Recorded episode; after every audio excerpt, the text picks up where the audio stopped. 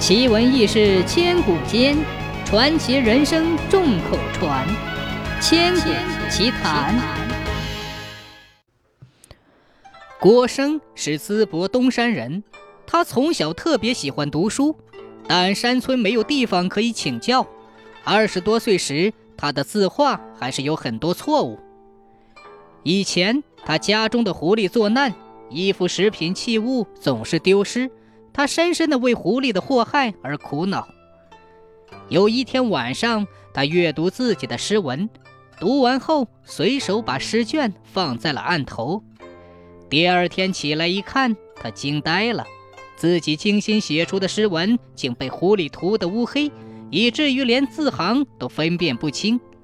于是他只好选择稍稍干净的编辑起来读。他心里十分愤恨。但又无可奈何。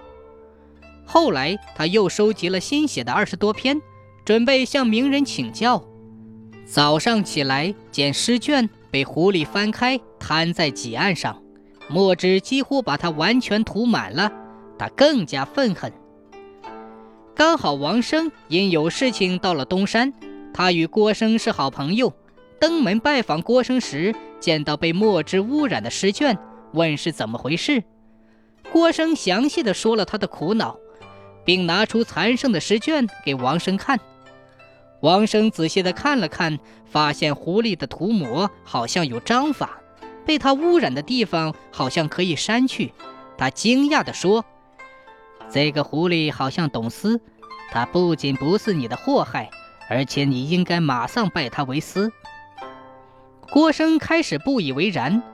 过了几个月，郭生回头看自己的旧作，忽然感觉狐狸涂得很对，于是修改了两篇放在案上，以观察有什么怪异。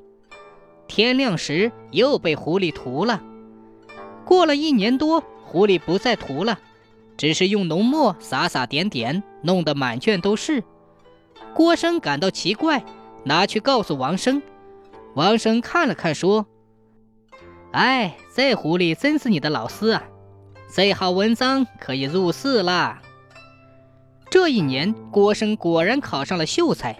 他从此感激狐狸，常常买些鸡肉、熟米备给狐狸吃。他买了别人的名稿，自己不选择，而是叫狐狸选择，因此在县府两级考试中都名列前茅。当时叶庙等人的作品风格典雅，文辞华美，家传户送。郭生有一个抄本，爱惜备至，不料被狐狸倒了一碗墨汁在上面，污染的几乎没有剩余的字。第二天，郭生又仿照叶庙的题目创作，自己感觉很得意。没想到狐狸又把它涂得漆黑，于是郭生渐渐的不相信狐狸了。但过了不久，叶公因文章的内容不当而被囚禁，郭生又不得不佩服狐狸有先见之明。但自己每次惨淡经营的写了一篇文章，总是被狐狸破坏，他还是怀疑狐狸妄为，就拿了从前被狐狸圈点很多的文章来试狐狸，狐狸又全部涂污。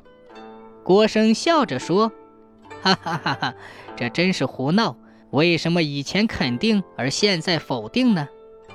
于是他不再为狐狸安排饮食，并把读过的书锁在箱子里。第二天清晨，看箱子分明是锁着，打开一看，卷面却涂着手指粗的四道印。第一张涂了五道印，第二张也涂了五道印，后来就没有涂了。此后狐狸没有再来打扰。